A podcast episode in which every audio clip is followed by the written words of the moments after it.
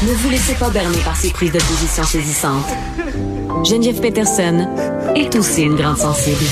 Vous écoutez Geneviève Peterson. Plus de sécurité dans les sports, de nouveaux critères de financement qui seront imposés aux fédérations. C'est ce qu'a annoncé la ministre fédérale des Sports, Pascal Saint-Onge. Madame Saint-Onge est avec nous. Bonjour.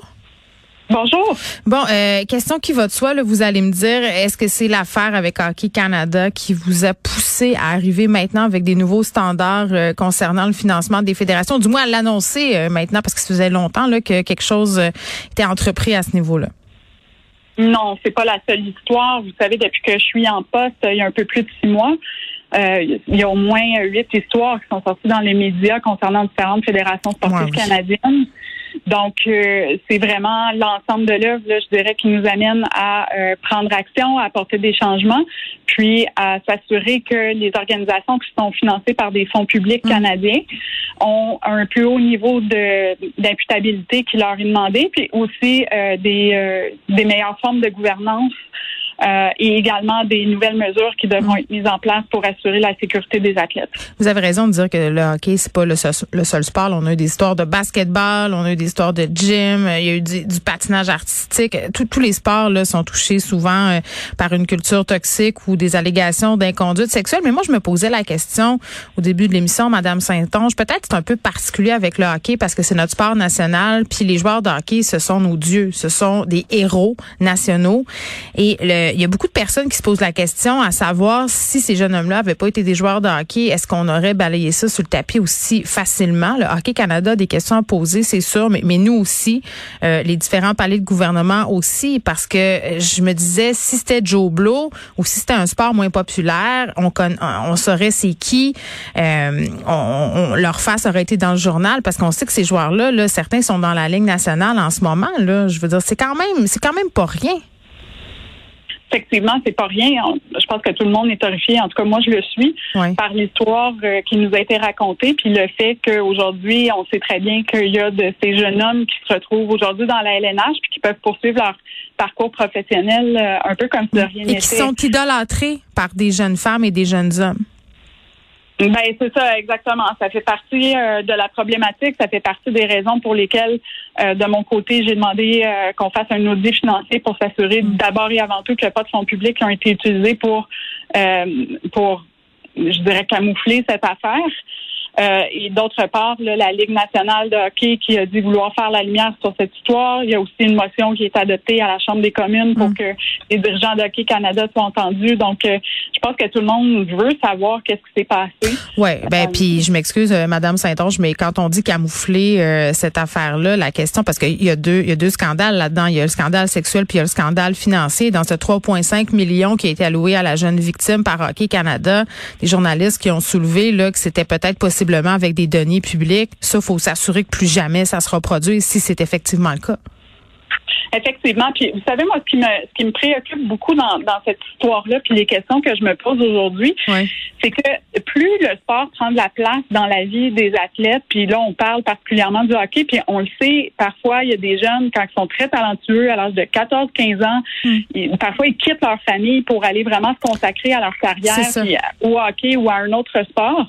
Et euh, souvent, donc, euh, ça revient beaucoup à l'entourage de ces jeunes-là mm-hmm. de faire plus que juste les rendre compétitifs puis bons dans leur sport, mais de faire, par exemple, de l'éducation sur qu'est-ce que c'est que le consentement, euh, c'est quoi des comportements toxiques, des comportements sexuels toxiques, comment, c'est quoi le respect, etc., mm. etc. Puis, mais, mais, mais, mais, Madame Saint-Onge, je, je, prends la porte que vous m'ouvrez parce que je la trouve intéressante, là tu sais, on place ces jeunes-là dans un système où c'est facile, entre guillemets, de les abuser, pas seulement physiquement, là, mais émotivement, euh, psychologiquement. Des jeunes qui sont éloignés de leur famille et qui, souvent, euh, par le biais du sport, vont accéder à un certain statut, se sortir de leur milieu. On l'a vu aux États-Unis là, avec les, les fameux scholarships et tout ça.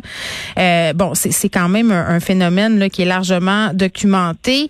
Puis cette idée aussi que pour réussir dans le sport d'élite, il faut les casser, il faut les briser C'est toute une culture du sport très, très toxique auquel il faut mettre fin, là, euh, qu'on associe toujours à la performance. Puis ça, ben, oui, je comprends que vous mettez en place aujourd'hui des critères de financement, mais il faut réfléchir à tout ça. Ben, vous avez raison. Puis euh, une des choses euh, sur lesquelles on travaille, puis avec sur lesquelles on a beaucoup de discussions aussi avec les intervenants du, monde sportif, c'est comment, dans le fond, trouver le meilleur équilibre entre offrir aux athlètes puis aux personnes qui veulent atteindre le niveau, des niveaux, euh, des hauts niveaux de performance. Donc, comment leur offrir les outils, l'environnement mm. pour pour qu'ils puissent réaliser leurs rêves. J'ai été une de ces personnes-là qui a rêvé d'aller aux Olympiques, donc euh, donc c'est quelque chose qui est très présent, mais en même temps de s'assurer qu'on le fait en équilibre avec la santé mentale, avec la santé physique, pour que ce soit une expérience qui est positive de A à Z. Je pense que pendant longtemps dans notre système sportif, on a mis beaucoup euh, d'exigences ou d'emphase sur les médailles, sur les chances de médailles, sur les à haut niveau. Puis moi, je pense qu'aujourd'hui, on doit rééquilibrer puis mettre beaucoup d'emphase sur l'expérience positive, la joie dans le sport, la santé puis la sécurité de nos athlètes. Oui, mais à ce niveau-là, les gens font ça pour gagner. Puis la principale raison euh, pour une fédération de balayer des incidents sous le tapis, c'est celle-là. C'est cette volonté de gagner puis de garder des athlètes et, de les faire progresser coûte que coûte. C'est une idée euh, c'est de dire que la fin justifie les, moyens finalement, Madame Saint-Georges. Donc, expliquez-moi un peu comment ce que vous annoncez aujourd'hui va venir en quelque sorte venir à bout, peut-être pas complètement, de, ces politiques-là internes. Ben, moi, mon lien avec les fédérations sportives, c'est avec le système canadien, parce qu'il n'y a pas d'organe de réglementation comme tel du sport au Canada. Par contre, le lien qu'on a, c'est par nos ententes de financement qu'on a avec les organisations sportives. Oui. Euh, et si, c'est ça, je, je vais vous donner des exemples, mais il y a une organisation qui a été mise sur pied avant les Jeux olympiques de Vancouver en 2010 qui s'appelle On the Podium. Euh, et euh, un des critères pour obtenir du financement de cet organisme-là, qui, est financé par des fonds publics, c'est euh, le potentiel de médaille. Ben, Est-ce qu'on peut, dans les critères pour l'obtention du, du, financement, par exemple, accorder une plus haute priorité à l'expérience? Est-ce que c'est les organisations qui le reçoivent ont en place euh, des, euh, des formations de prévention? Est-ce qu'ils ont des mécanismes pour empêcher les abus, le harcèlement et tout ça? Est-ce que leurs coachs suivent toutes les formations? Mais ben, des mécanismes, j'ai envie de dire des mécanismes indépendants aussi.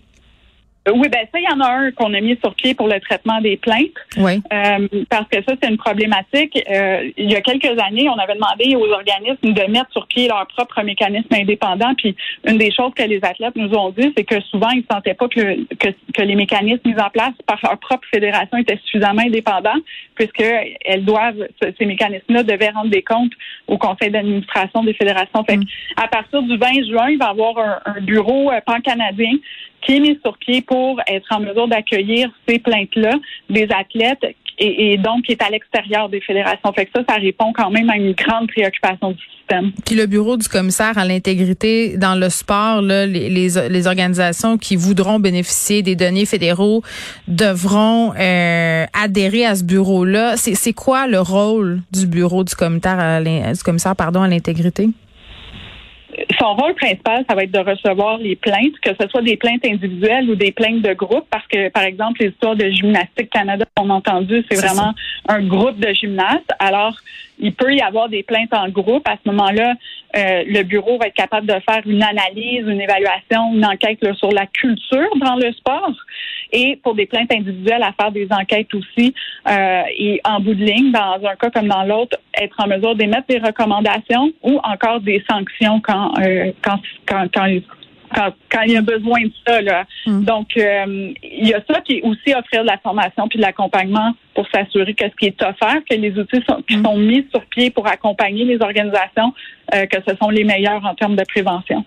Madame Sanchez, quand vous vous êtes exprimée sur la question chez Hockey Canada, on vous sentait quand même assez ébranlé, un peu comme nous tous, là, parce que bon, je pense qu'on tombait un peu en notre chaise euh, d'apprendre tout ça. Là, la LNH qui s'est dit aussi complètement euh, atterrée. Bon, ce sont des mots, vous allez me dire, là, vont se pencher sur la question, bien évidemment advenant le fait que les conclusions font pas, entre guillemets, notre affaire, est-ce que le gouvernement a un rôle à jouer? Est-ce que vous avez le pouvoir de faire quelque chose?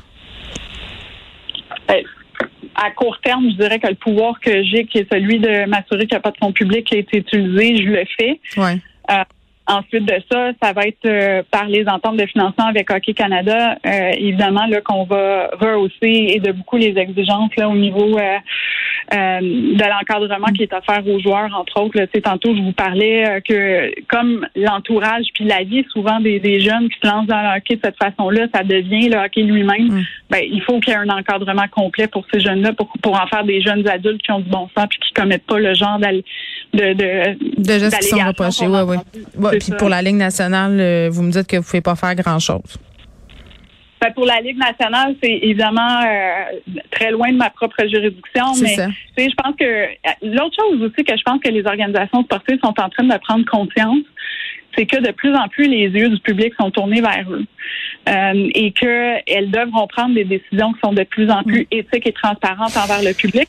Parce que sinon, soit que les parents ne voudront plus envoyer leurs jeunes faire du hockey puis pratiquer des sports, ou sinon que le public à un moment donné va les lâcher aussi. Hmm. Ben absolument, c'est dommage à dire, mais ça devient une game de relations publiques en quelque part. Euh, mais s'il faut que ça passe par là pour opérer des changements, on va le prendre, comme on dit. Euh, Pascal Saint-Onge, fin de la session parlementaire euh, très très bientôt. Quel bilan vous faites de votre toute première année en politique, parce que vous avez quand même pas un parcours typique non plus là. non, effectivement. c'est un euphémisme de le dire, musicienne. Euh, vous avez comme huit vies.